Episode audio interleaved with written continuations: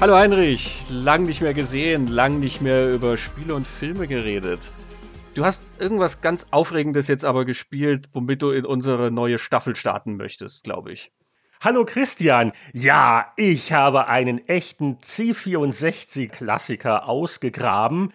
Der ist jetzt auch noch nicht ganz, aber bald ist er 40 Jahre alt. Und das ist eine sehr interessante Interpretation des Themas Rennspiel, wenn man so will, denn wir konfigurieren ein Auto, da gibt es auch eine Auswahl an verschiedenen Modellen und cruisen damit durch die Straßen von New York City. Hm, da fällt mir jetzt Filmprompt auf dem Highway ist die Hölle los ein. Die fahren ja mit verschiedenen Fahrzeugen, ne? Krankenwagen und Subaru und Aston Martin und Ferrari, aber nie nach New York. Also ein Ferrari ist nicht dabei. Es gibt aber auch einen Sportwagen. Der hat aber weniger äh, Stauplatz für die sehr interessanten Aufpreisextras, die man installieren kann. Darunter auch Haushaltsgegenstände. Oh, und es ist ja so ein bisschen eigentlich auch eine Wirtschaftssimulation, weil man muss ja auf das Geld dabei achten. Äh, lass mich überlegen, Ralf Glau, der König der Wirtschaftssimulationen, hat mit Bildern was gemacht und mit Öl und mit Schiffen, aber Haushaltsgeräte, hm. Weil der Staubsauger ist halt wichtig, um die Geister aufzusaugen. Ah. und jetzt, glaube ich, wissen wir alle, in welchem Film oder Spiel wir sind.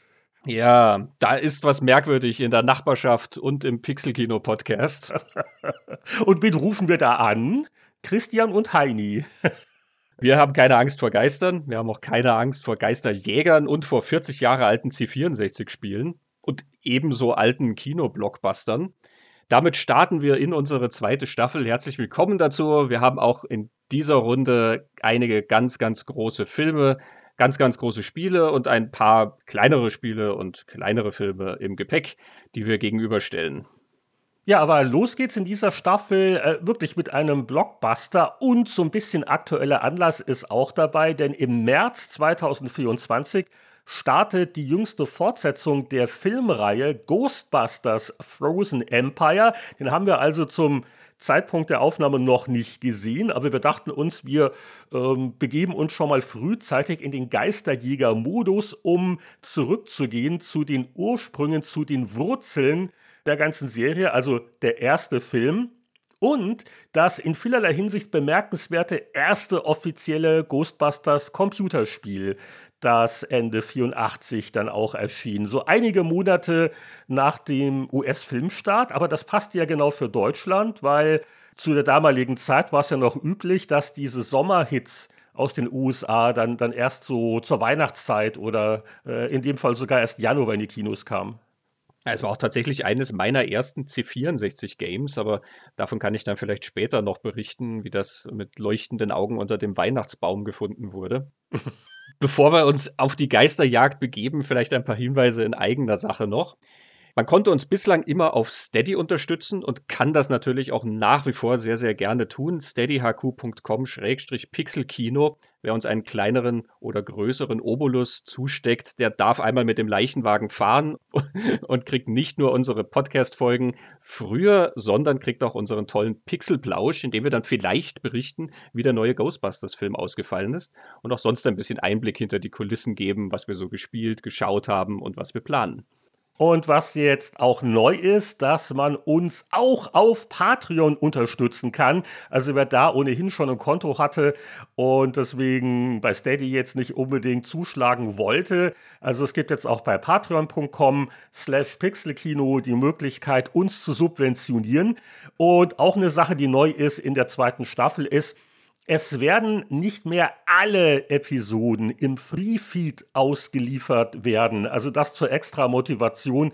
Ein guter Teil natürlich nach wie vor, aber wir wollen doch unsere Unterstützer noch ein bisschen mehr belohnen, denn also ohne die würde es einfach auch nicht so viele Folgen in einem Jahr von uns geben. Also danke auch an alle guten Geister, die uns bereits unterstützen, aber jetzt äh, wollen wir loslegen mit unseren Betrachtungen zu Ghostbusters. Are you troubled by strange noises in the middle of the night?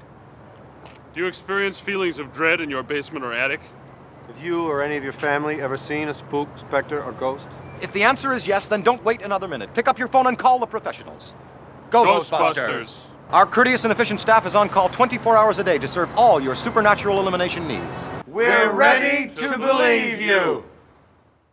Einer der ganz großen Hits im Kinojahr 1984 in den USA, eine ungewöhnlich anmutende Mischung aus Komödie, so ein bisschen Grusel und mit viel Star Power und für die damalige Zeit spektakulären Special Effects Ghostbusters. Was müssen wir über den Film wissen, Christian?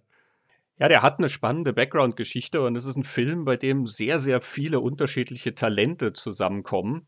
Und die wichtigsten Protagonisten, die da mit reinspielen, die kann man auch eigentlich so im Pack gewissermaßen erklären, weil die alle schon zusammenhängen und vor Ghostbusters auf die eine oder andere Weise zusammengearbeitet haben. Die Geschichte von Ghostbusters beginnt mit Dan Aykroyd. Der war damals bekannt aus Saturday Night Live, der Sketch Show, und er hatte aber auch diesen großen Kult-Kinofilm Blues Brothers zusammen mit John Belushi, das auch aus Saturday Night Live resultierte. Und er hatte diese Idee für einen Film, in dem Geister gejagt werden, und das wollte er auch mit John Belushi zusammen machen. Aykroyd ist ein großer Freund des Paranormalen und das liegt bei dem auch in der Familie. Also sein Vater hat auch ein Buch über Geister geschrieben und da gibt es dann noch Spiritisten in der entfernteren Verwandtschaft und man merkt das dann auch in seiner späteren Karriere, dass er sich immer wieder mit solchen Fragen beschäftigt hat. Diese erste Version der Geschichte wäre also schon eine Komödie gewesen, aber ernster als das, was wir letztlich gesehen haben. Die hätte in der Zukunft gespielt und da gibt es schon dann mehrere solche Ghostbusters-Filialen, also mehrere Teams von Leuten, die Geister jagen. John Belushi ist ja leider 1982 an einer Überdosis gestorben und damit hat sich das Projekt dann ein bisschen gewandelt. Aykroyd hat seinen Saturday Night Live-Kollegen Bill Murray gefragt, ob der mitmachen will und Bill Murray hat zugesagt, ohne festen Vertrag oder sonst irgendwas. Murray hat das immer sehr lose gemacht und ähm, es gibt nicht wenig Filmemacher, die sagen, dass sie nicht genau wussten, ob Bill Murray mit dabei ist, bis er dann am Set tatsächlich stand. Murray war durch Saturday Night Live auch bekannt und auch durch die Komödie Caddyshack und diverse andere Komödien. Caddyshack wurde geschrieben und inszeniert von Harold Ramis. Meatballs, die Komödie, die bei uns Babyspeck und Fleischklößchen hieß, wurde inszeniert von Ivan Reitman. Harold Ramis war Co-Autor. Und es gab noch Stripes, da waren doch auch einige von den Jungs zusammen, ne? Ganz genau, auch inszeniert von Ivan Reitman, auch Bill Murray, auch Harold Ramis als Autor und als Schauspieler. Bei uns hieß der Film Ich glaub, mich knutscht ein Elch. Ach, die gute alte Zeit, wo die Kreativität bei den deutschen Marketingleuten noch so ungebremst war. da konnte man auch alles draufklatschen, was irgendwie lustig klang. Und noch ein Film, der in dieser ganzen Reihe wichtig ist, Animal House. Bei uns, ich glaube, mich tritt ein Pferd. Mit den Tieren haben wir es heute. Wir, wir erkennen gewisse Zusammenhänge. Das muss dasselbe Kreativteam gewesen sein. Äh, John Landis hat den inszeniert, aber Ivan Reitman hat ihn produziert. Und wer war der Co-Autor? Richtig, Harold Ramis. Wer war der Hauptdarsteller? Richtig, John Belushi. Man merkt also in diesen ganzen Verstrickungen, das sind Leute, die schon in verschiedenen Konstellationen zusammengearbeitet haben. Und wer die Filme kennt, äh, weiß, es ist eine gewisse Chaos-Komik da drin, so eine gewisse anarchische Geste, wo ehrwürdige Institutionen unterwandert werden von lauter Chaoten und die Handlung so ein bisschen nebensächlich ist gegenüber dem, dass wir jetzt einfach großen Unfug anstellen. Aykroyd sitzt also an diesem Skript zu Ghostbusters und Ivan Reitman informiert ihn, naja, also so wie er sich das vorstellt mit dieser Zukunftsvision, das wäre viel zu teuer und das kann man nie im Leben finanziert kriegen. Er gibt ihm also Harold Ramis als Co-Autor mit dran und Harold Ramis bringt das so ein bisschen in Form. Und Reitman sagt, interessanter wäre doch eigentlich zu wissen, wie die Jungs gestartet sind als Ghostbusters. Die Geschichte wird also ins New York der Jetztzeit verlegt und wir folgen drei Freunden, die parapsychologische Studien an der Universität betreiben manche etwas ernster als andere, sagen wir es mal so. Sie verlieren leider alle ihren Job, weil sie nicht für voll genommen werden. Und was macht man, wenn einem sowas widerfährt? Richtig, man macht ein Geschäft auf, in dem man genau das auf dem Privatsektor weiterverfolgt. Sie gründen die Ghostbusters, bauen sich das ganze Equipment, um Geister zu jagen und zu fangen und reisen ab sofort durch New York, um sozusagen als übernatürliche Kammerjäger dafür zu sorgen, dass die Geister entsorgt werden eine junge Cellistin, die taucht dann auf, Sigourney Weaver spielt die. Und die hat Probleme mit ihrem Kühlschrank. Wenn sie den aufmacht, dann kommt eine dunkle Stimme, die sagt Suhl und sie sieht so eine Art Tempel und äh, grausige Dämonen. Das hat man von diesen Smart-Kühlschränken nun. Da kann sowas mal vorkommen. Auch die Ghostbusters nehmen die Sache nicht gar so ernst. Zumindest Bill Murray, Peter Venkman, tut das nicht. Er ist mehr daran interessiert, bei Sigourney Weaver im Bett zu landen, als einen Auftrag an Land zu ziehen. Aber es stellt sich heraus, Suhl gibt es tatsächlich. Suhl war ein Knecht von Gozer, dem Gott der Zerstörung. Und Gozer bereitet seine große Wiederkehr vor nach New York. Der Mann weiß, was sich gehört. Gozer ist ein Formwandler und die psychokinetische Energie in New York, die nach und nach steigt und für mehr und mehr Geistererscheinungen sorgt, bringt dann letzten Endes auch Gozer dazu, wieder Gestalt annehmen zu können. Dafür kriegt er noch Hilfe von einem Schlüsselmeister und einem Torwächter. Zwei Geister, die die schöne Sigourney Weaver und den mindestens ebenso schön Rick Moranis als ihren Nachbarn befallen, die daraufhin besessen durch New York stolpern und sich gegenseitig suchen, damit das Tor für Gozer geöffnet werden kann. So, und eigentlich, jetzt kommt natürlich die Quizfrage. Wie viele Ghostbusters gibt es? Äh, zu Beginn sind es drei. Und der, der vierte Mann kommt erst im Laufe des Films dazu. War das die Fangfrage oder? Ja, du hast das sehr schön aufgedröselt ich muss gestehen, in meiner Erinnerung gibt es immer drei Ghostbusters, gerade weil der vierte erst später dazu kommt. Winston war das, ne? Das war der, der vierte Mann. Ja, Ernie Hudson, der vierte Ghostbuster, Winston. Und äh, er selber war nie ganz happy mit der Rolle, weil sie relativ klein ausfiel und eigentlich mal größer im Skript war. Das liegt daran, dass mal eine Zeit lang Eddie Murphy umworben wurde für diese Rolle. Und als Eddie Murphy das dann nicht machen wollte, wurde das etwas kleiner gehalten. Es hat aber auch den Grund, muss ich sagen, dass es diese Figur nicht so richtig braucht in der ganzen Geschichte. Er ist bei Fans sehr beliebt, Winston, weil er halt einer der vier Ghostbusters ist. Ähm, aber bezeichnenderweise auf meinem DVD-Cover sind die Jungs zu dritt abgebildet. Auf der hinteren Beschreibung ist er auf keinem einzigen Bild zu sehen. Mein Vergleich dazu wird auf indirekte Weise tatsächlich in einem alten Ghostbusters Review angesprochen. Roger Ebert, als er über den Film geschwärmt hat, damals in seiner Fernsehshow Siskel und Ebert, vergleicht die drei Ghostbusters ja mit den Marx Brothers. Hm. Und jetzt ist wieder die Quizfrage, wie viele Marx Brothers gab es? Oh, gar nicht mal so wenige, weil da gibt es immer noch den normalen, den vierten. Das ist ja eigentlich ähnlich, weil du hast ja die drei Anfangs-Ghostbusters. Also wie war das? Also Dan Aykroyd ist das Herz, dann Egon ist das Gehirn und dann hast du halt noch Wankman, also Bill Murray, so als den äh, Zyniker, der irgendwie an nichts glaubt und nichts ernst nimmt und nur auf seinen eigenen Vorteil aus ist. Und äh, der vierte Ghostbuster, Winston, das war so ein bisschen eigentlich der Vertreter des Publikums. Das war der Normalo, der da so reinstolpert, als bei dem der Betrieb schon voll läuft der auch dann mal Sachen erklärt kriegt. Ne? Ich glaube, äh, gab es bei den Marx Brothers nicht auch den einen relativ normalen Bruder im Vergleich zu den Verrückten? Ja, also es gibt tatsächlich fünf Marx Brothers, äh, nur ist Gammo nie in den Filmen aufgetreten. Der war damals noch auf der Bühne und ähm, hat sich dann vom Showbusiness. Seppo war das nicht der vierte? Seppo war der vierte. Also eigentlich ist Gammo der vierte und Seppo war der jüngste. Seppo sieht man dann in einigen frühen Filmen noch und ja, er spielt immer die straighte Rolle, obwohl er angeblich die Rolle von Groucho mindestens gut, gut konnte wie Groucho selber. Aber in den Filmen hatte er diesen normalen Part und das war ihm dann halt auch irgendwie zu fad und deswegen hat auch er sich zurückgezogen und dann zusammen mit Gammo eine Agentur gegründet und deswegen waren das dann die drei Marx Brothers. Die Marx Brothers brauchten keinen Straight Man, weil die ganze Welt ja ihr Straight Man ist und so brauchen auch die Ghostbusters eigentlich keinen Straight Man, hm. weil diese drei Chaoten äh, oder diese drei merkwürdigen und, und verschrobenen Wissenschaftler, die stehen ja sowieso schon in der Reibung zum Rest der Welt, der ja sehr normal ist. Ne? Und wir haben ja einen Gegenspieler, der sozusagen der bodenständigste Bürokrat ist, den man sich vorstellen kann. Walter Peck, gespielt von William Atherton, der mit Verlaub das größte Arschloch der 80er ist offenbar. Man kennt ihn nicht nur aus Ghostbusters, er wird heute noch auf der Straße angebrüllt von Leuten, die ihn als Dickless bezeichnen, wie Bill Murray ihn im Film beschreibt. Er ist dann auch noch in Stirb langsam 1 und 2 aufgetaucht, als mindestens ebenso unsympathischer Reporter.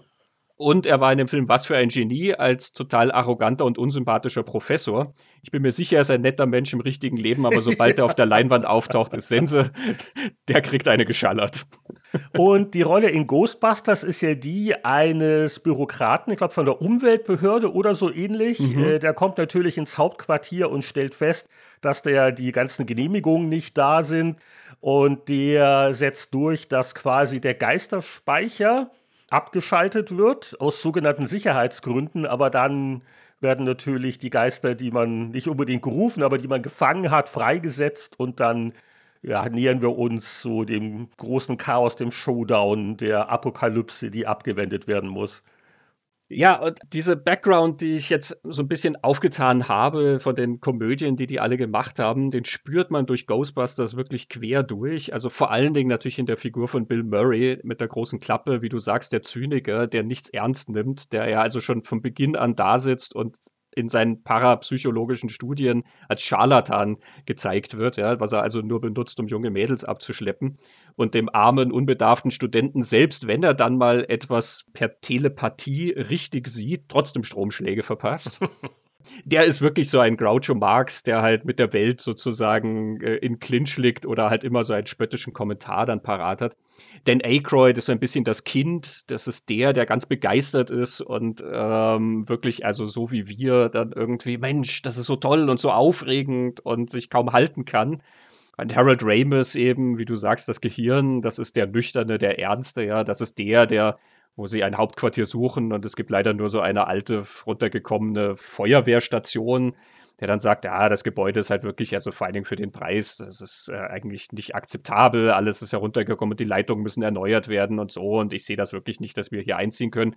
Und dann Aykroyd kommt die Feuerwehrstange runtergerutscht und sagt, kommt Jungs, lasst uns hier übernachten dieser ganze anarchische Geist, der da drin ist, das ist natürlich dieser ganze Geist von Saturday Night Live und von Meatballs und von Animal House und so weiter, wo man der Welt so gegenübertritt, wo die Außenseiter kommen und alles auf den Kopf stellen und aber eigentlich unsere Helden sind und wir mit denen gegen die Autoritäten mitgehen.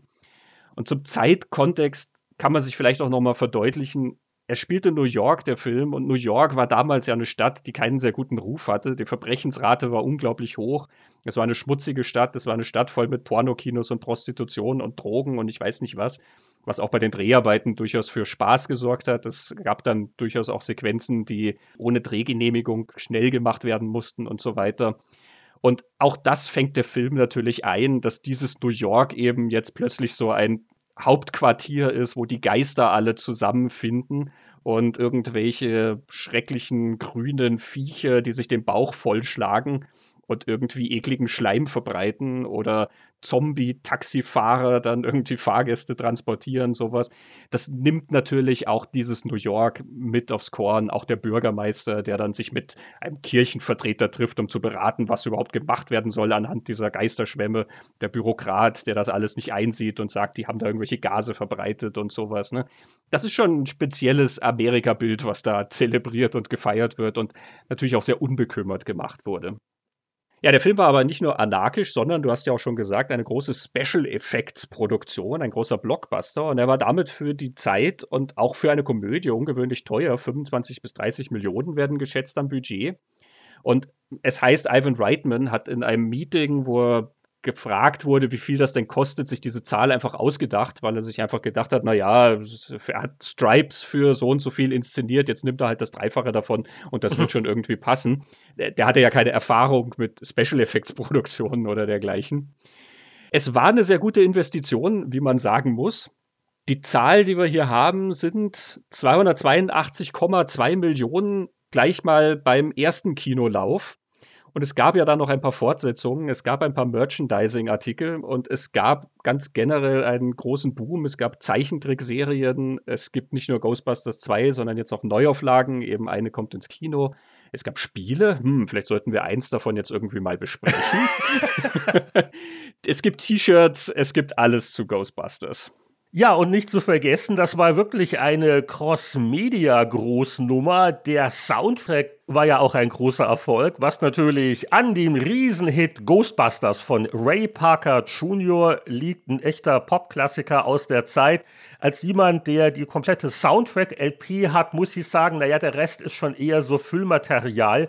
Aber die 80er waren ja auch generell eine Zeit, ne, wo also sehr gerne so Restsongs von zeitgenössischen Künstlern zusammengeschmissen wurden, auch wenn die im Film vielleicht mal nur so drei Sekunden im Hintergrund zu hören waren. Aber man hatte dann ein Soundtrack-Album, was man auch noch gut verkaufen konnte. Also Ghostbusters, das Lied, ähnlich populär kann man sagen wie Ghostbusters, der Film.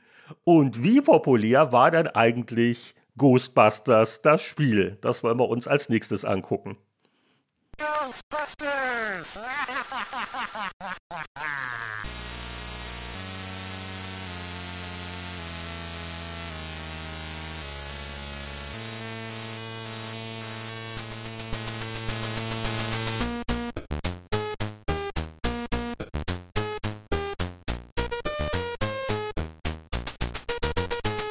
If there's something strange in your neighborhood, who you gonna call? Ghostbusters! Okay, Christian, wir werden auch gleich gebastelt. Wir hören jetzt auf. Sonst verklagt uns noch jemand, während wir hier begeistert zur C64 Hauptmenü-Musik hier ausbrechen. In, äh, aber da gab es ja auch noch eine, eine, Geschichte, was dieses Lied betrifft, oder? ja, die hängt natürlich eigentlich mehr mit dem Film zusammen, aber dieser berühmte Titelsong von Ray Parker Jr., den du genannt hast, der ist ja Last Minute entstanden. Und Ray Parker Jr. wurde für diesen Nummer 1 Hit dann verklagt von Huey Lewis, der da gewisse Ähnlichkeiten mit seinem Song I Want a New Drug festgestellt hat. Ah, ja, ja, bum, bum, bum, ne? Das hat ja so, einen, so einen ähnlichen Groove. Und welcher Song war im Film drin, bevor dann der Ray Parker Jr. Song da war, nämlich so als Temp-Musik? Die Temp-Musik ist das, was du einfach drauflegst fürs Gefühl, auch wenn du noch keine Rechte und nix hast, nur zur Orientierung. Platzhalter. Ja. Welcher Song war das? I Want a New Drug von Huey Lewis. Sie haben Huey Lewis gefragt, ob er einen Song schreiben will und ähm, er hätte wohl auch gerne, aber er war beschäftigt mit Zurück in die Zukunft. Und deswegen kriegte dann Ray Parker Jr., ein alter Motown-Mann, der zu dem Zeitpunkt mit seiner Band Radio gerade sehr erfolgreich war. Uh, Check and Chill, wer kennt das noch? Ja, ja, sagt mir noch was. Radio mit Y. Genau. Er hat ja auch die Studios, American Studios in Detroit. der kriegte so einen Anruf dann, äh, last minute, und musste dann mehr oder weniger innerhalb von einer Nacht einen neuen Song komponieren. Und hat dann so eine Fernsehwerbung gesehen und die hat ihm dann die Idee gegeben für diesen Ghostbuster-Song. Huey Lewis hat ihn dann verklagt und es gab eine außergerichtliche Einigung offenbar und irgendwann hat Ray Parker Jr. ihn dann noch zurückverklagt, wo es darum ging, dass ähm, eine Verschwiegenheitserklärung gebrochen wurde vielleicht die Tatsache, dass wir jetzt überhaupt davon wissen, aber so genau kenne ich die Geschichte dann auch wieder nicht. Das sehen wir uns dann für unseren neuen Musikpodcast auf, das noch weiter zu vertiefen. Da rufen wir Ray Parker Jr. höchst selbst an. Who you gonna call? ja, da sind wir jetzt deswegen natürlich draufgekommen, weil so der erste Staunmoment, wenn man das Ghostbusters C64-Spiel gestartet hat, das war eben dieser Titelbildschirm, wo das charakteristische Logo schon mal hübsch abgebildet war. Was da aus dem Lautsprecher kommt, ist auch eine wirklich sehr schöne Adaption des Ray Parker Jr. Lieds. Das hat der Russell Lieblich gemacht, damals der Hausmusiker bei Activision. Und es gab noch einen hinreißenden Gag, nämlich die Texte zum Mitsingen. Also wir wussten damals noch nicht, was Karaoke war. Das war schon sehr ungewöhnlich. Und da ist auch so ein Ball äh, über die Silben gehüpft, dass man im richtigen Moment die richtige Note trifft. Und ist das nicht so eine Sache, die man ganz früher in den Kinos gemacht hat? Dass das Publikum mitsingen konnte. Ja, so, so dieses Singen, kommt das nicht daher? Also es war vor meiner Zeit, aber das war ganz am Rande. Das war dann wohl auch vor meiner Zeit ähm, und ähm, ich bin nie in Filme gegangen, wo man mitsingen musste. Also wer weiß. Okay, also ich will dir mal ein, das könnte die Inspiration gewesen sein. Auf jeden Fall eine sehr hübsche, charmante Einstimmung äh, für ein Spiel, das doch im Rahmen der technischen Möglichkeiten die Atmosphäre sehr gut einfängt, obwohl es ja nicht wirklich als Ghostbuster-Spiel begonnen hatte. Denn ähnlich wie die Filmproduktion relativ schnell durchgeführt werden musste, also Columbia hatte die Finanzierung zugesagt unter der Bedingung, dass man halt damit im Juni zur US-Sommerhochsaison in die Kinos kommen kann. Das Spiel war fast noch eine wildere Geschichte. Wir erinnern uns, in Raiders of the Lost Ark, in der ersten Staffel, hatten wir ja über die erste offizielle Adaption eines Kinofilms berichtet und die erschien 82. Wir sind jetzt also nicht mal zwei Jahre weiter. Das Thema Computerspiele ist bei Columbia immerhin so weit auf dem Radar, dass man an Activision rangetreten ist, ob die nicht Interesse hätten, was zu machen, auch kreative Freiheit, bum, bum, bum. Bei Activision hat man gesagt, naja gut, aber es muss schnell gehen, weil zu dem Zeitpunkt, ich glaube, der Film war schon in den Kinos oder kam gerade in die Kinos. Da gibt es jetzt verschiedene Aussagen vom Hauptentwickler David Crane. Und Crane, das war also schon ein gestandener Profi, ein alter Haudegen zu der Zeit, war einer der Mitgründer der Firma Activision, die ja entstanden ist, als ein paar unzufriedene Spieleprogrammierer einst Atari verlassen hatten. Und dieser Crane hatte schon ein paar kolossale Hits abgeliefert. Äh, am bekanntesten ist vielleicht sein Spiel Pitfall und dessen Nachfolger äh, mit diesem Abenteurer, vielleicht ein bisschen auch Indiana Jones inspiriert. Das war für das Atari VCS ein Wahnsinnsspiel. Der Joystick-Killer Decathlon, das war David Crane. Und er hatte zu dem Zeitpunkt, als über die Filmadaption geredet wurde, bereits ein anderes Spiel angefangen namens Car Wars. Und das war deswegen wichtig, weil er hatte nur noch rund sechs Wochen Zeit, um dieses äh, Ghostbuster-Spiel zu machen. Was also, äh, er hat mal gesagt, also zu dem Zeitpunkt auf dem C64 so neun Monate, wenn nicht sogar mehr Entwicklungszeit hatte man intern angesetzt. Wie hat er das in nicht mal zwei Monaten geschafft? Indem er das genommen hat, was er schon angefangen hatte für Car Wars. Da ging es nämlich darum, dass man ein Auto ausstattet, konfiguriert und das hat er einfach angepasst an die Elemente aus dem Ghostbusters-Film. Auch einige sind dabei, die vielleicht nicht im Film sind, wie der berühmte Staubsauger. So hat man mit seinem Anfangsbudget quasi versucht, so sein Auto optimal herzurichten. Und dann hat man eine Stadtkarte von New York City gesehen, hat markiert, zu welchem Block man als nächstes fahren will. Und dann kam eben diese Fahrsequenz mit einem großen Autosbreit und eben dieser Aufsaugmöglichkeit. Viel mehr konnte man auch nicht tun. Es gab keinen anderen Straßenverkehr, also eigentlich ziemlich anspruchsloser Selbstzweck. Aber dann kam man an an seinem Zielort und wenn der Feuer auf der Karte rot schon geblinkt hat, dann gab es da einen Geist, den man einfangen konnte. Und das war dann die nächste Spielsequenz. Äh, so mit äh, dem ersten Feuerknopfdruck hat man die Falle abgesetzt.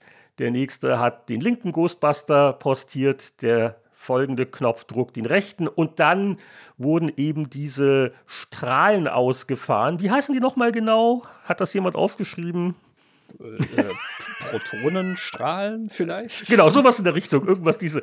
Also die Strahlen, die sich nicht überkreuzen sollten, was übrigens auch im Spiel ganz nett aufgenommen worden ist, denn wenn man das wirklich tut, dann werden die Ghostbusters außer Gefecht gesetzt und man muss zum Hauptquartier zurückfahren, damit die gegen frisches Personal ausgetauscht werden. Und überhaupt, wenn die Fallen voll sind, ist das auch ein lohnender Umweg.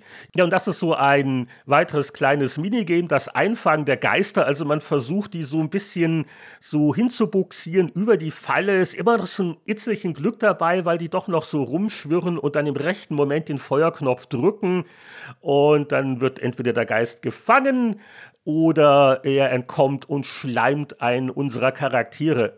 Also, so einige nette Details aus dem Film sind durchaus aufgegriffen worden. Und das Ziel im Spiel äh, hängt wirklich am Kontostand ab. Denn es ist ein bisschen verquer und wenn man die Anleitung nicht hatte, hat man es vielleicht nicht immer gewusst. Also es kam darauf an, dass du mehr Geld hattest zu dem Zeitpunkt, wo Zul erscheint, als du zu Spielbeginn hattest.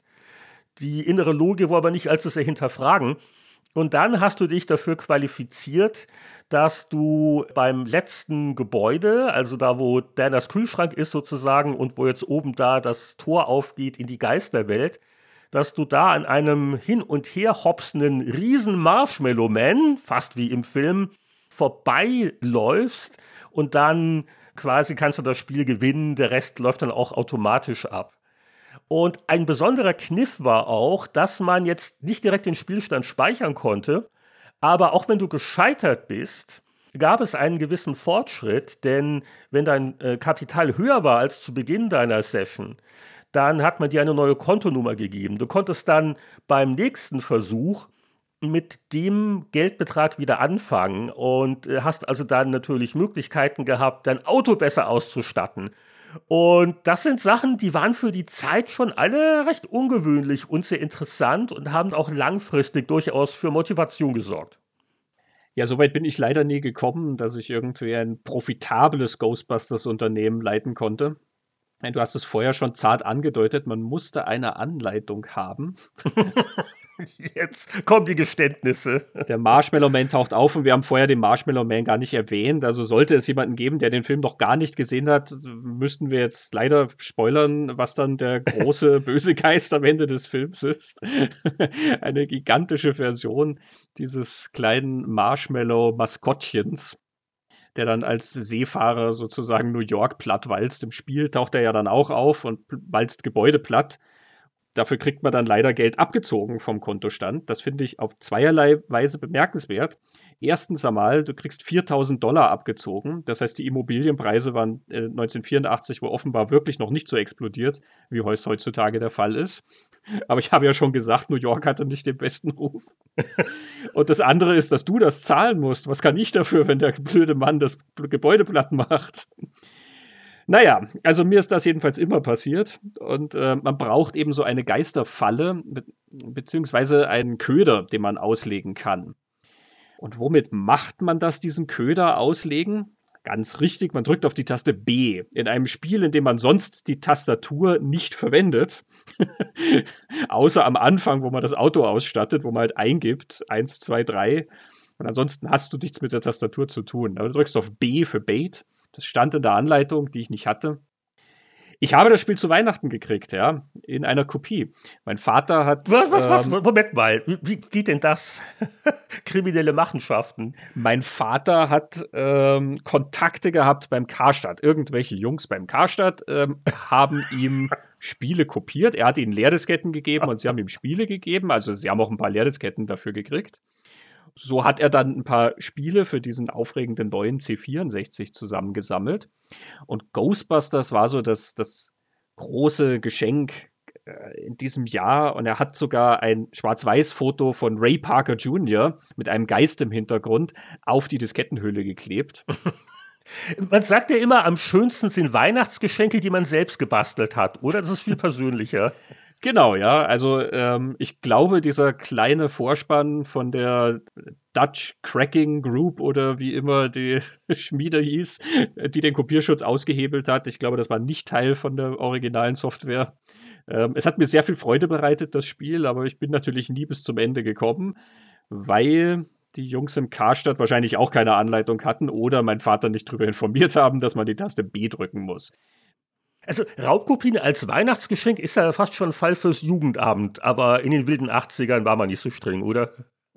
Naja, es war trotzdem ein sehr schönes Weihnachtsgeschenk und ich habe die Diskette natürlich noch und ich habe es auch in Vorbereitung auf diese Folge von exakt dieser Diskette wieder gespielt. Oh, die läuft noch. Sorgfältig in die 1541 eingelegt und die Taste B gedrückt. Und äh, fühlt es sich das dann gut an oder dieses Machtgefühl. Moment, das ist aber echt fies, weil, also selbst wenn du dieses Extra hast, das Frühwarnsystem, dann ist der Zeitrahmen zwischen der nicht wahnsinnig auffälligen Meldung auf dem Stadtscreen, ein Marshmallow-Man formiert sich. Und dann dessen Manifestation, also das sind ja nur wenige Sekunden. Also da musst du wirklich ja B, also quasi sofort drücken. Und wie du, glaube ich, auch jetzt rausgefunden hast, man sollte sich auch zurückhalten mit der Anzahl der B-Betätigungen. Ja, man kann diesen Bait offenbar nur ein paar Mal legen. Und das heißt, beim ersten Mal schnappe ich mir dann den Marshmallow Man, aber da ich halt wie ein Wilder auf B hämmere, macht der zweite Marshmallow Man dann leider das nächste Gebäude platt. Das Timing, das ist schon wirklich sehr speziell. Man kann, wenn man das Spiel oft genug gespielt hat, kann man das Timing so ein bisschen schon abschätzen, weil es ist ja ab einem bestimmten Level an psychokinetischer Energie, die ja ständig wächst und die dafür sorgt, dass die Geister schneller werden. Und dann ist immer zwischen den Tausender-Schritten gibt es einen Marshmallow Man-Angriff. Zwischen ne, 5000 und 5999 oder so gibt es einen Marshmallow Man-Angriff. Zwischen 6000 und 6999 gibt es dann auch wieder einen. Und das heißt, da kann man so ein bisschen dann, wenn man nach dem Einsatz zum Beispiel wieder auf die Karte zurückkommt, hat man schon im Gefühl, jetzt kommt er, glaube ich. Hm. Aber ja, es ist trotzdem auch ein bisschen Glückssache, glaube ich, dass man das erwischt. Ja, das ist so, so vielleicht eine Designentscheidung, die ein bisschen unglücklich ist, weil ja genau, also, also ein Marshmallow Man oder zwei, das kann dir viel Arbeit zunichte machen. Also dass das fleißige Sammeln von diesen einzelnen Geistern, übrigens vom Modell Slimer, das ist ganz putzig und das wiederholt sich sehr häufig und dann kriegst halt immer so ein paar hundert Dollar dafür und das äh, wird dann schnell zunichte gemacht, wenn man da mal nicht aufpasst. Äh, Crane hat auch in Interviews gesagt, also so, so sein Tipp für alle Entwickler, die wenig Zeit haben, also äh, möglichst schnell irgendwas hinzukriegen, was einen Anfang, eine Mitte und ein Ende hat und dann im Rahmen der Zeit äh, verfeinern und verbessern, so gut es geht. Und äh, auch wenn er dann natürlich mit seiner Car Wars Grundlage angefangen hat, es war sicher ein Spiel, wo er gerne mehr Zeit gehabt hätte. Er hat zum Beispiel auch in Interviews immer wieder bedauert, dass das Ende ja wohl auch äh, sehr dürftig war. Hm, es gibt diese kurze Sequenz und dann heißt es nur, ja, Glückwunsch und vielen Dank und äh, fang halt wieder von vorne an, wenn du willst. Also da hätte man mehr machen können. Aber ansonsten ist das ein Spiel, das doch erstaunlich viele so, so Extras und Komponenten hat. Eben diese, diese Mischung. Die Titelmusik haben wir schon erwähnt. Die Grafik war so sehr detailliert und sehr adrett. Und äh, es gab sogar kleine Sprachhäppchen. Digitalisierte Sprache, was also beim C64-Speicher Luxus war. Einige Spiele haben es zu der Zeit gemacht und eben auch Ghostbusters. Und dann natürlich auch der berühmte Satz und das sind alles so äh, Kleinigkeiten, die doch äh, erstaunlich viel Filmatmosphäre, finde ich, rübergebracht haben, auch wenn das Spiel natürlich jetzt nicht der Filmhandlung folgt. Ja, das können wir ja dann gleich in der Diskussion weiter erörtern. Aber es gab ja dann, so wie es auch einige Filme noch gab, auch noch ein paar andere Ghostbusters-Games. Ne? Was kannst du mir da vielleicht kurz einen Überblick geben? Es sind erschreckend viele. Also da kamen auch über die Jahre immer wieder so, so kleine Multiplayer-Sachen, Virtual Reality-Spiele. Es ist anscheinend nicht die teuerste Lizenz, wenn man sich anguckt, wie viele Sachen erschienen sind, allein in den 80ern. Es gab aber auch interessante Titel wie Ghostbusters The Video Game aus dem Jahr 2009. Denn da waren auch wirklich die Originalschauspieler involviert als Sprecher Aykroyd und Ramis selbst haben also zumindest mal äh, sich das Drehbuch angeguckt und ein bisschen dran gefeilt und haben angedeutet, dass da auch ein paar Ideen eingeflossen sind, die sie mal für einen Skriptversuch mal hatten für einen dritten Ghostbusters-Film zu der Zeit. Und äh, dieses Spiel ist auch 2019 geremastert worden, kann man auf aktuellen Plattformen spielen. Muss ich selbst noch mal nachholen, aber das gilt so als eins der besseren jüngeren Ghostbusters-Spiele. Aber wir interessieren uns heute ja nur für den Anfang, den ersten Film und das erste Spiel und beide diskutieren wir jetzt mal in Ruhe aus. Batman, what happened? Are you okay? He slimed me. That's great! Actual physical contact! Ja, Christian, ich hab's ja schon gesagt, ich war damals wirklich ganz angetan von der Atmosphäre, überhaupt die Begeisterung. Ich weiß noch, ich war ein sehr junger Mensch. Äh, ich war gerade übernommen worden als Redakteur bei Happy Computer, also so Ende 84. Das war sehr aufregend, weil ich hatte das Gefühl, das war jetzt das erste Mal, dass also so pünktlich zum Filmstart, da war ja in Deutschland erst im Januar, äh, war das Spiel schon da. Also dieser äh, Multimedia-Glanz, diese Aufregung, ich durfte damals einen mehrseitigen Artikel in Happy Computer machen, wo also auch der Film ein bisschen beschrieben wird. Also man hatte schon das Gefühl, wow, jetzt hier, wir, unser kleines Medium Computerspiele, wir sind jetzt so in diesen Hollywood-Dimensionen angekommen. Ist das jetzt nur meine Verklärung, weil das für mich auch eine ganz aufregende Zeit als Berufseinsteiger war? Oder wie, wie hast du denn damals wie heute die Filmatmosphäre im Spiel gefunden, empfunden? Sowohl als auch. Ja, bei mir läuft das exakt umgekehrt. 1984, als das Spiel rauskam, war ich sechs. Das heißt, ich habe den Film damals nicht mitgekriegt. Und lange Jahre war für mich Ghostbusters dieses Spiel, von dem ich schon wusste, dass es da auch was gibt. Ja, ich kannte natürlich auch den richtigen Song, nicht nur den aus dem C64-Game, sondern auch in echt. Ich habe den Film aber tatsächlich erst viele, viele Jahre später im Fernsehen gesehen und äh, dann sozusagen rückgebaut, ja, was das eigentlich ist und äh, wie das zusammenhängt. Also von diesem Gefühl kann ich leider nichts sagen, aber es war für mich stimmig, wie das beides zusammenpasst. Also ähm, das Spiel hat mir natürlich immer sehr viel Spaß gemacht und der Film war dann auch natürlich ein Riesenvergnügen. Zu dem Zeitpunkt mochte ich ja auch vor allen Dingen diese Anarcho-Komödien extrem gerne und äh, mochte dann eben Aykroyd durch die Blues Brothers extrem gern und Bill Murray aus zig Komödien, die er ja dann auch später noch weiter gemacht hat. Harold Ramis zum Beispiel durch Caddyshack. Ich habe auch gar nicht erwähnt, die Schrillen Vier auf Achse, wo er Regie geführt hat. Ähm, der erste Vacation-Film ne, mit Chevy Chase. Ah, gut, dass du es gesagt hast, weil rein vom deutschen Titel her wäre ich jetzt nicht drauf gekommen. Ja, ne, wir haben schon gesagt, die deutschen Titel, die waren sehr kreativ damals. Das war doch der Film, wo dann ein Familienmitglied äh, stirbt irgendwann und sie wird dann oder genau. die Oma oder die Tante, die wird dann oben auf dem Dach festgebunden. Genau, da die Großmutter, die sie oben ja, festschnallen. Ja. Weil sie sind ja eigentlich nach Wallyworld unterwegs, ja. Das ist schon ein besonderer Humor und der, das hat ganz meinen Humor getroffen damals. Und ich habe alle diese Filme extrem geliebt und wie ich ja schon gesagt habe, personell hängen die ja auch immer alle irgendwie zusammen. Das heißt, diese ganzen Leute da jetzt in diesem tollen Film Ghostbusters zu sehen, war natürlich ein Riesenvergnügen.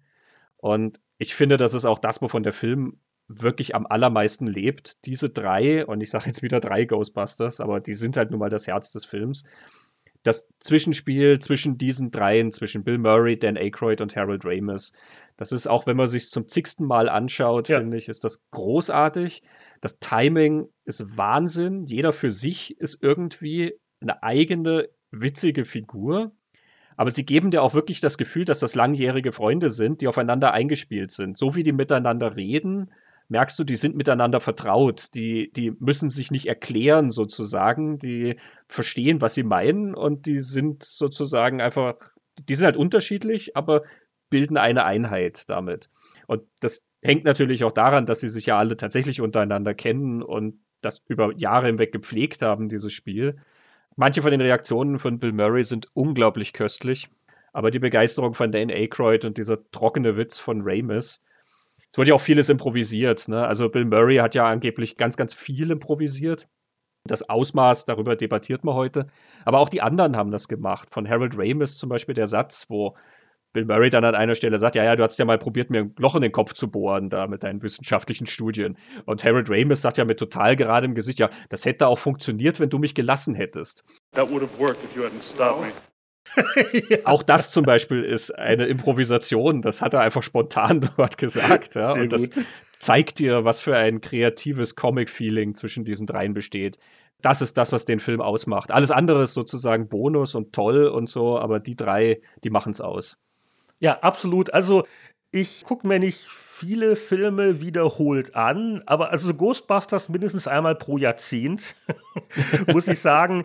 Äh, vor allen Dingen, also die erste Hälfte. Also es ist sowas von perfekt. Äh, jede Szene, die Gagdichte, die Schauspieler hast du schon Bill Murray hervorgehoben absolut einmalig. Also alles auch in der Blüte ihrer Jahre. Es ist so gerade richtig. Sie sind noch, noch jung genug, aber sie sind auch schon wieder routiniert und eingespielt, was du schon erwähnt hast.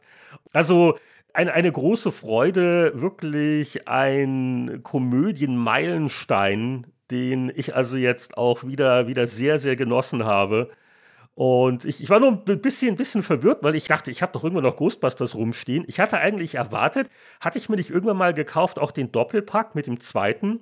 Aber das war vielleicht ein Opfer, als mal die Sammlung im Rahmen einer Scheidung aufgeteilt worden ist. Es war auch schon eine Menge Jahre hier. Äh, ich hatte also jetzt jedenfalls nur eine, aber noch original verschweißte, was überhaupt keinen Sinn macht. DVD von äh, Ghostbusters, aber nur vom ersten. Und die, die habe ich jetzt mal aufgemacht und alles lief noch. Ein Preisschild war noch drauf. Vielleicht war das dann mein, mein Ersatzkauf, um diese Lücke in meinem Leben zu schließen. Und ja, hat sich äh, wirklich sehr gut gehalten, ist einfach unglaublich lustig, die Typen stimmen. Und wer den Film jetzt länger nicht mehr gesehen hat, äh, kann man immer wieder genießen, finde ich. Der hat so was Zeitloses. Auch gerade weil die Spezialeffekte eben noch in dieser Analogzeit waren. Und das ging erst Ende der 80er so richtig los, wo sie angefangen haben, so, so digitales Blubberzeug, auch so in Ghostbusters 2. Aber hier ist das ja noch sehr charmant, oder? Mit diesen, was war das, Stop Motion, was haben sie da genommen teilweise? Wie, wie diese Geister und diese Monster teilweise aussehen. Ja, ja, es ist natürlich eine Mischung aus unterschiedlichsten Effekten. Ne? Äh, aber ja, alles natürlich sehr handgemacht und sehr liebevoll gemacht. Das ist schon sehr schön. Äh, was heutzutage überrascht oder was man heutzutage dann anders macht, und das wird uns sicherlich der neue Ghostbusters-Film auch zeigen, es ist dann überraschend wenig eigentlich, wenn du zum Beispiel den, an den Showdown denkst, der ja schon durchaus aufwendig ist und cool, wie die da auf dem Hausdach stehen und es gibt halt dieses Dimensionstor und Gozer kommt und schießt mit Blitzen und Feuer und dann kommt eben der große Marshmallow Man. Aber sehr lang dauert der Kampf gegen den Marshmallow Man dann letzten Endes nicht. Also es sind dann so eine Handvoll Shots, in denen der halt kommt und irgendwas platt tritt und so und den Kampf gegen den.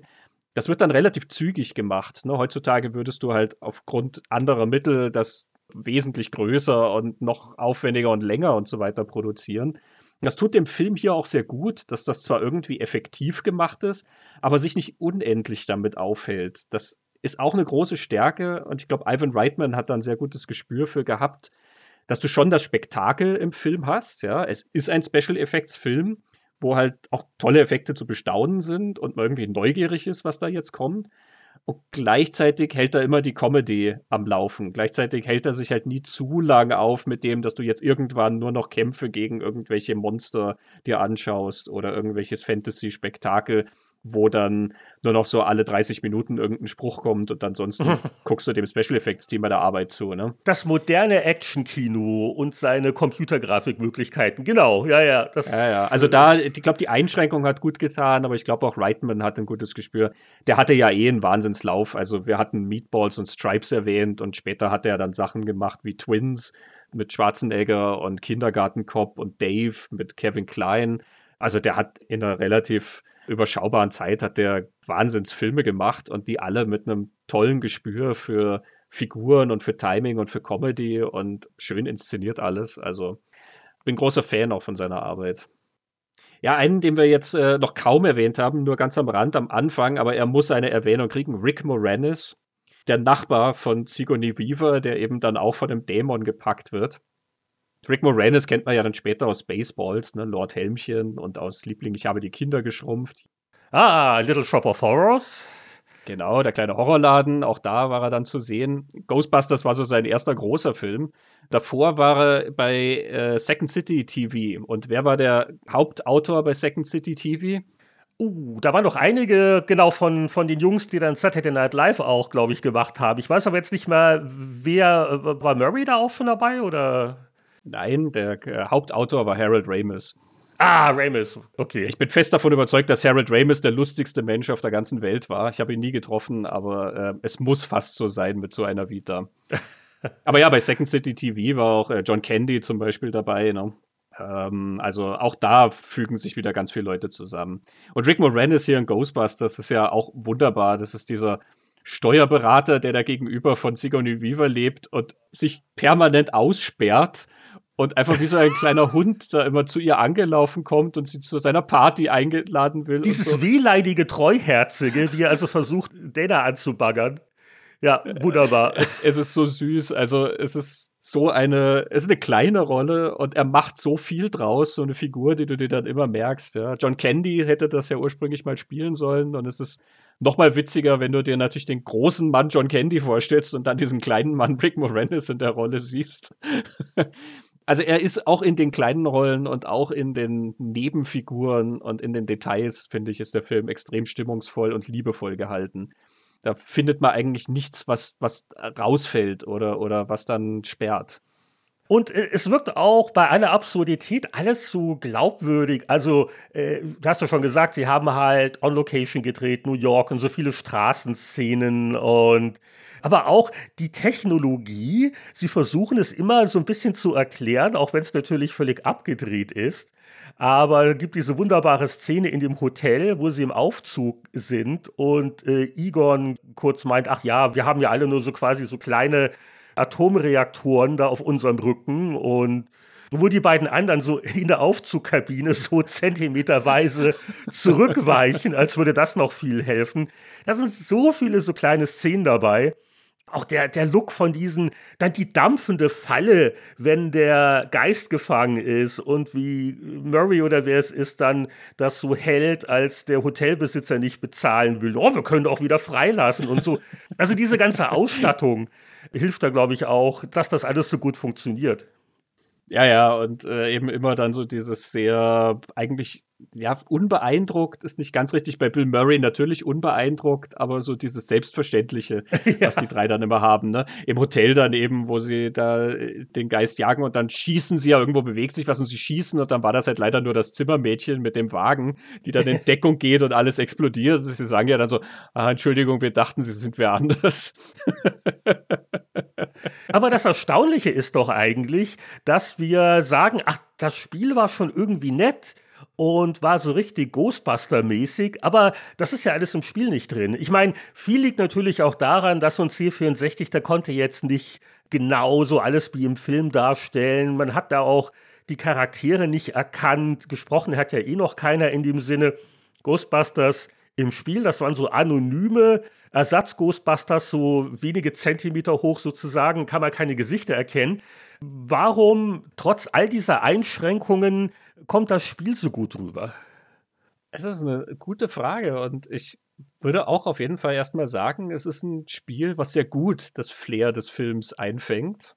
Und du hast natürlich recht, dass diese Elemente letzten Endes nicht drin sind, aber ich glaube, es sind die richtigen Elemente irgendwie drin. Also die Szene mit der Falle, die du hast, ähm, das ist schon irgendwie spaßig, dieses Game. Und wenn du es nicht schaffst, dass der Geist dann auf dich kommt und du die Sprachausgabe hast, die slimed me.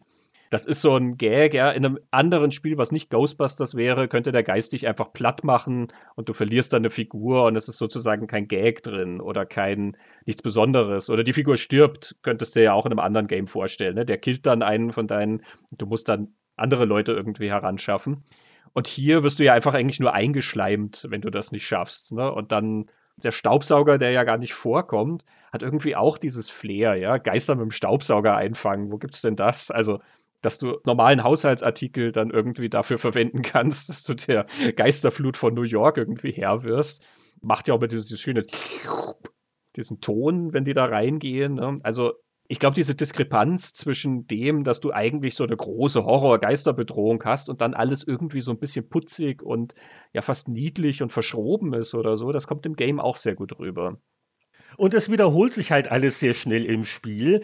Aber es hat so diese Grundvergnüglichkeit, äh, muss man sagen. Äh, klar, du wiederholst ständig dieses Geistereinfangen. Aber ich weiß nicht, es ist irgendwie nett und man hat so ein bisschen das Gefühl der Selbstbestimmung. Also fahre ich erst ins Quartier, um Fallen zu entleeren oder gehe ich noch dahin, dann kann ich was auf dem Weg aufsaugen. Oh, und da blinkt jetzt ein Gebäude. Das ist so ja, man, man spielt das so vor sich hin und äh, ist natürlich nichts, was heutigen Ansprüchen genügen würde, was so Abwechslung angeht. Aber es ist irgendwie eine recht runde Sache und auch dann, ich meine, guck mal, wenn du damals es immer wieder gespielt hast, obwohl du das mit dem Bait und der B-Taste überhaupt nicht wusstest, dann muss das Spiel doch gewisse Qualitäten haben, oder dass man es immer wieder rausgekramt hat.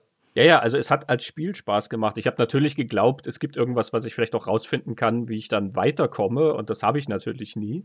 Aber es hat das unterwegs ja auch schon Spaß gemacht. Und ich glaube, was da zum Beispiel auch gut funktioniert, ist die Tatsache, dass es auf was hinausläuft mit dieser steigenden Geisterenergie und dann wird das so nach und nach schneller. Am Anfang ist das ja sehr gemütlich und dann hast du aber wirklich auch so das Gefühl, da braut sich was zusammen. Die Geister werden schneller und plötzlich blinken dann mal zwei Häuser auf einmal auf und dann mal drei Häuser. Dann kriegst du irgendwie so richtig den Stress. Oh, jetzt ist die Hölle los hier in New York irgendwie. Das zieht einen dann schon rein, selbst auf diese primitive Weise. Das ist ja fast schon ein taktisches Element, weil also je besser du Geister wegsaugst, desto länger dauert das, also desto mehr Zeit hast du, um auch Geld zu verdienen. Und deswegen hat man auch gerne mal probiert, mit dem schnelleren Wagen vielleicht mal unterwegs zu sein. Also auch das ja ganz drollig. Ich meine, im Film haben wir ja immer diesen legendären, umfunktionierten Bestattungsunternehmerwagen. Und im Spiel kannst du, das billigste ist so eine Art VW Käfer, mit dem du anfängst. Das ist ja auch irgendwie ganz putzig und drollig. Und Was ich mir nicht ganz erklären kann, ist, warum nervt mich die Musik im Spiel nicht? Also, wir kennen das ja von vielen alten 8-Bit-Spielen, dass da so eine Musikschleife im Hintergrund dudelt und dudelt. Und ich war immer derjenige, der als erster auf die Taste gehauen hat, wo man umschalten konnte zwischen Musik und Soundeffekten. Diese Möglichkeit habe ich hier nicht. Ständig ist da diese liebliche Version des Ghostbuster-Hauptlieds zu hören. Aber es macht mich nicht wahnsinnig. Ganz im Gegenteil, ich spiele das so ein Viertelstündchen, 20 Minuten und bin dann irgendwie danach wieder besser gelaunt und summ das so vor mich hin. Geht das dir ähnlich? Ja, voll. Also das kann ewig laufen, dieser Sound. Und ich habe gestern auch noch mal drüber nachgedacht, während ich es dann noch mal gespielt habe, warum das so gut funktioniert. Und ich meine, ein Grund ist natürlich, das Ding ist ein Ohrwurm und hat aber gleichzeitig nicht die Aufdringlichkeit von einem Ohrwurm, wo du nach zwei oder drei Minuten genug hast, sondern der Song an sich ist ja einer, der könnte auch länger gehen und das wäre okay, weil die Melodie und dieser Basslauf, das ist alles recht lässig gehalten. Ähm, das ist sehr unaufdringlich. Was auch sehr, sehr gut funktioniert, und das haben sie ja übernommen, ist, dass du in dem Song dann noch so eine Bridge hast, die plötzlich ein bisschen anders ist. Das ist dieser Teil, wo dann I Afraid of No Ghost kommt wo ja dann plötzlich der Song sich wandelt und dieses dum dum dum dum dum dum dum I'm afraid of no ghost, ja? wo da ja. yeah yeah yeah kommt und das okay, das reicht, Christian, das reicht. Eigener kleiner Song in diesem Song und das das hilft bei dieser Schleife auch, dass du ja immer so einen Teil hast, der ein bisschen anders klingt, also der dann sozusagen für Abwechslung sorgt. Wenn du den nicht hättest und immer nur dieses durchlaufen würde, ging es dir viel schneller auf den Nerv, aber so kommen dann fast wie verschiedene Phasen irgendwie. Und das merke ich beim Spielen. Das wird dann irgendwie spannender, wenn dieser I'm Afraid of No Ghost Teil kommt. Der Song selber war ja übrigens für einen Oscar nominiert und ähm, da habe ich auch noch eine schöne Trivia-Frage für dich. Welcher Song hat denn den Oscar gewonnen? Im Jahr 84? Also 85, da war ja dann natürlich die Verleihung, ne? Aber ja, der Film war natürlich dann Ach, aus 84.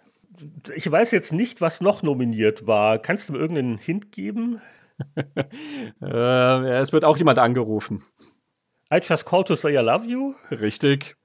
Oh. Stevie Wonder hat mit I Just Called to Say I Love You aus dem Film Die Frau in Rot gewonnen, den wir neulich auch Na erwähnt haben. Im direkten Vergleich hätte ich da vielleicht äh, doch den Ray Parker Jr., vielleicht zusammen mit Huey Lewis auf die Bühne gebeten.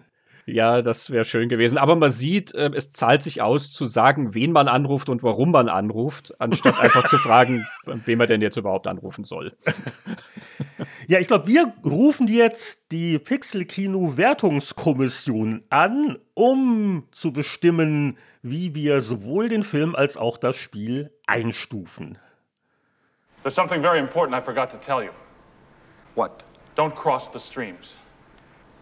Why? It would be bad. I'm fuzzy on the whole good bad thing. What do you mean bad? Try to imagine all life as you know it stopping instantaneously and every molecule in your body exploding at the speed of light. Total protonic reversal. Right, that's bad. Im Pixel-Kino verwenden wir das einzigartige, hochpräzise Bewertungssystem, welches heißt The Good, The Bad and The Ugly. Also sind Spiel und Film etwas, das wir gut finden oder schlecht im Sinne von bad oder eben dieses geheimnisvolle Ugly, was so in der Mitte ist. Es ist nicht perfekt, es hat seine schönen, vielleicht auch seine schrecklichen Seiten und Jetzt ist der große Augenblick. Unsere Forschungsabteilung Dr. Egon Genzel enthüllt, wie wir diese Kriterien diesmal identifizieren. Ja, wir gehen natürlich nach streng wissenschaftlichen Kriterien vor und betrachten uns die wundersame Fauna von Ghostbusters, die vielen Geister, die da umherschwirren, und die dienen uns als Orientierungshilfe. Good ist der Slimer, diese grüne Kreatur, die im Hotel ja. gefunden wird. Naja, schau mal, was macht er schon Schlimmes? Er schleimt dich ein bisschen voll. Aber letzten Endes, das ist ein, ein knubbeliges, niedliches Ding, was halt was essen will. Also damit kann ich mich voll identifizieren. Ein lieber, lustiger Geist, also relativ zumindest. Okay. Ja, er kann halt durch Wände schweben, aber ansonsten, der macht ja nichts, außer vielleicht Leute erschrecken. Er richtet keinen größeren Schaden an, könnte man sagen. Es sind ja die Ghostbusters, die bei den Fangversuchen alles kaputt machen. Das Slimer selber ist ja relativ diskret. Siehst du? Also Slimer ist gut. Das genaue Gegenteil davon taucht natürlich zum Schluss auf. Bad, das ist Gozer, immerhin der Gott der Zerstörung, ja, in verschiedenen Formen. Äh, und keine davon ist wirklich gemütlich. Mit Gozer kann man auch nicht richtig verhandeln und auch in Sachen Konversation ist das ein bisschen einseitig und äh, potenziell geht die Welt unter. Also, wenn das nicht Bad ist, dann weiß ich es auch nicht. Ja, aber wer ist denn unser Ugly? Was ist denn die Geistererscheinung, die äh, sowohl als auch sozusagen?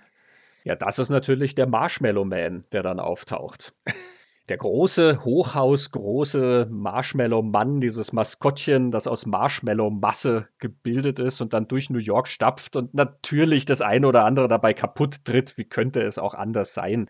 Im Spiel sorgt es leider auch mal für 4000 Dollar Schaden. Naja, macht das Finanzamt ja auch immer und ist dabei nicht so süß anzuschauen wie dieser schöne Marshmallow-Man, ja, der ja durchaus freundlich lächelt und äh, doch immer für Heiterkeit sorgt und so beliebt ist, dass er eigentlich auch zu einer Ikone des Films geworden ist. Ich finde, der hat ein Ugly verdient, der hat gute wie auch schlechte Seiten. Ja, dann fangen wir doch mit dem Film an, also mit der Vorlage. Das wird heute, glaube ich, relativ langweilig werden, weil wir beide schon so unsere Begeisterung zum Ausdruck gebracht haben. Also wirklich eine der großartigsten Filmkomödien aller Zeiten. Das könnt ihr jetzt auch gern hinten auf die Packung drucken. Das sage ich jetzt mal. Ein unglaublich gut gealterter Klassiker. Und gerade so, was so die ganzen Fortsetzungsversuche angeht, ich, ich weiß nicht, also dieser erste Ghostbusters-Film, der hat so eine, eine Magie, da passt alles unglaublich inspiriert und originell und einfach witzig. Also überhaupt keine Frage. Für mich ist das ein extra grüner großer Slimer. Ja, da muss ich mich natürlich anschließen. Es ist ein brillanter Film. Wir haben jetzt sehr viel davon geschwärmt und da, da sitzt alles, da passt alles und es ist ein Film, den man auch wieder und wieder und wieder schauen kann und seinen Spaß dabei hat. Also eben ein Slimer ist ja fast nicht genug, ne, sondern es ist ja schon ein, ein Marshmallow Man von einem Slimer, den wir da eigentlich haben. Es ist ein großer Klassiker und ein großes Vergnügen. Man könnte sagen, wir haben uns an den Film rangeschleimt, aber es ist nun mal so, wie es ist. Und aber jetzt wird spannend. Wie sieht es denn beim Spiel aus, lieber Heinrich? Ja, also das Spiel ist jetzt wieder so eine knifflige Sache. Ich neige dazu, wieder ein bisschen feige mich jetzt aufzuteilen in äh, zwei äh, Kritikerversionen. Also so als äh, Spielemedium-Rezensent würde ich sagen, das Spiel an sich, das hat natürlich gewisse Schwächen oder kleine Mängel.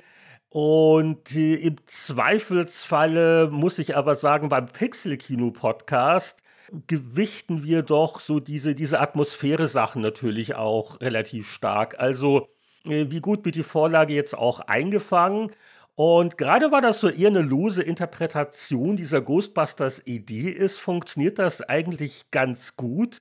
Und wir haben es ja eben schon festgestellt. Also vom Gameplay her ist das vielleicht nicht das abwechslungsreichste Spiel, aber es, es flutscht einfach irgendwie ganz gut.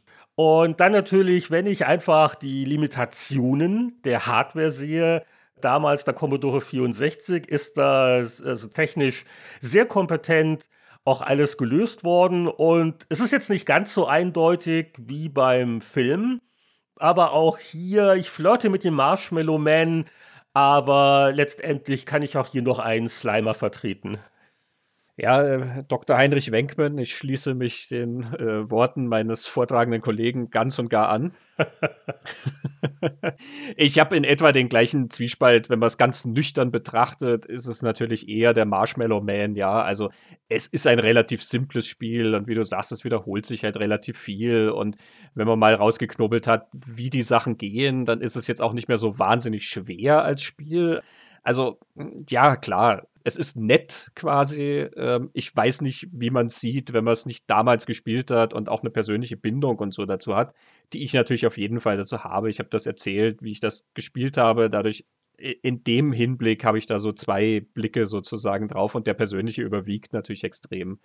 Aber auch in dem, wie es mit dem Film zusammenhängt letzten Endes, diese Stimmung, die gute Laune, Musik und die die Stimmung, der Spaß, den man beim Spielen hat, das passt alles zu diesem Film. Es ist irgendwie ein Produkt, was in diese Welt passt und was dieses Augenzwinkern hat und dieses, ähm, ja, einfach Unbekümmerte und spaßige, es hat genug Ikonografie aus dem Film dann auch drin, dass du nie auf den Gedanken kommst, dass das eigentlich mal vielleicht ein anderes Spiel hätte sein können oder in irgendeine andere Richtung hätte gehen können, sondern wenn du weißt, wie wenig Zeit der Mann hatte, steigt der Respekt ja eigentlich nur noch mehr, wie viel er rausgeholt hat, was dann so ein schönes Zusatzprodukt zum Film ergab. Also in der Hinsicht und natürlich aufgrund einfach meiner Liebe zu damals, ähm, es ist ein Slimer, es ist ganz klar ein Slimer. Ja, ich muss ganz ehrlich sagen, wenn ich da meinen alten Artikel durchlese, ist mir es ja fast schon ein bisschen peinlich. Also der Enthusiasmus war unglaublich, aber es ist auch festgehalten, wie spektakulär das seinerzeit wirkte. Das muss man halt immer sich vor Augen halten. Und ich glaube, das, das rechnen wir auch immer an. Also jetzt nicht nach heutigen Spielerwartungsmaßstäben, sondern nach den Maßstäben, die im Jahr der Veröffentlichung realistisch waren. Und unter den Gesichtspunkten, glaube ich, kann man da auch den Schleimarbeiter noch vertreten. Ich glaube auch spielehistorisch eben funktioniert das total. Ne? Also die Tatsache, wie du gesagt hast, dass da Sprachausgabe war und du dann tatsächlich so einen Spruch aus dem Film am Computer hattest, das ist ja was, was überhaupt nicht selbstverständlich war. Das haben wir selbst Jahre später in den wenigsten von diesen Spielen irgendwie drin. Und das 1984, das ist dann schon fantastisch, ja. Und so oft gab es das nicht, dass du dich dann hinsetzen konntest und Kino zum Mitspielen und alles hattest. Ne? Also es hat schon so gewisse Pionierelemente dann auch drin, glaube ich, die man sehr, sehr wertschätzen kann. Das, glaube ich, spielt auch mit rein. Oder dass du bei der Karaoke-Intro-Sequenz, wenn da die Musik gespielt wird, dass du ja die Leertaste drücken kannst und dann löst du damit das Ghostbusters-Sample aus völlig irrelevant, aber irgendwie cool, oder? Ja, süße Details eben, wo man dann auch wieder die Liebe dazu merkt. Ne? Keine Zeit, aber er hat irgendwie genug Zeit, dass er so kleine, nette Details einbaut. Und ähm, also für mich war das ja Teil meines Englischunterrichts, ne? dass ich. He slimed me. ja, der ganze Text von Ghostbusters. Ach ne? ja, stimmt, also. ja, hast du richtig natürlich äh, aufmerksam immer mitgelesen. Und da, da, war aber dann die Grammatik nicht immer ganz einwandfrei. So Who You Gonna Call, das äh, ist ja nicht ganz so Schulbuchenglisch.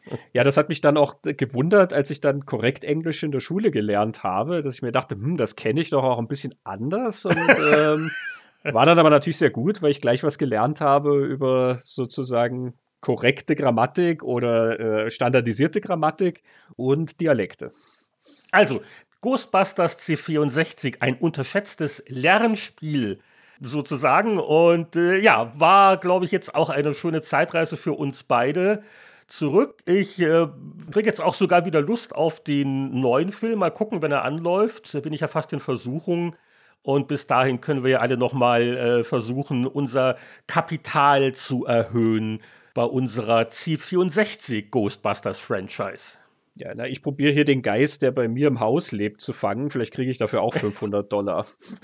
ja, aber ich weiß nicht, ob du dann nach den angerichteten Flurschäden ähnlich überzeugend sein kannst wie Bill Murray, wenn deine Vermieterin dann äh, Beschwerde einlegt. Ach ja, und womöglich kommt dann der Salzburger Bürgermeister und will 4000 Dollar von mir. Hm, ja, also ich, ich arbeite nochmal an dem Plan. Ich überlege mir das nochmal. Ja, der Kontostand ist ja auch äh, bei der Pixel-Kino-Belegschaft immer wieder ein gutes Thema. Deswegen äh, nochmal der Dank an unsere Unterstützer. Wer noch nicht zu diesem erlauchten Kreis gehört, äh, denkt daran, es gibt den Pixelplausch, es gibt einfach mehr Pixel-Kino-Hauptepisoden in Zukunft, sowohl auf Steady als auch auf Patreon könnt ihr uns supporten. Also ihr müsst nicht uns auf beiden Plattformen unterstützen. Eine würde schon reichen.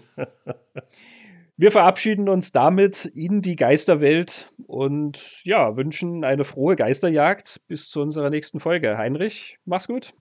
Christian, immer aufpassen, wenn man den Kühlschrank öffnet und keine Marshmallows kaufen.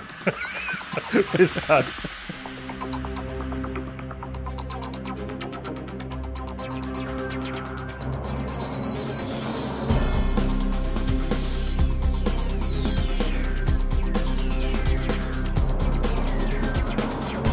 Das war Pixelkino Episode 13 zu Ghostbusters. Who you gonna call?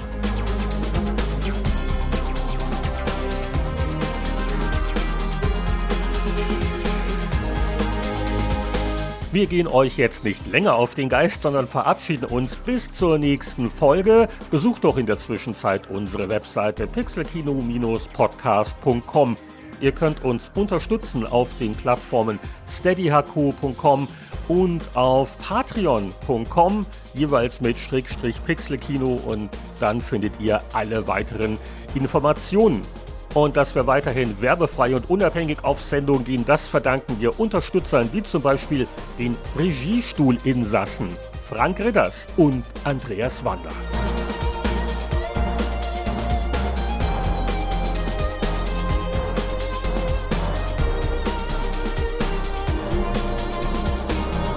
Der Pixel-Kino-Podcast ist eine Koproduktion von Christian Genzel und Heinrich Lienhardt. Die Musik stammt von Chris Hülsbeck. Wir hören uns hoffentlich bald wieder bei unserer Begegnungsstätte von Film und Spiel.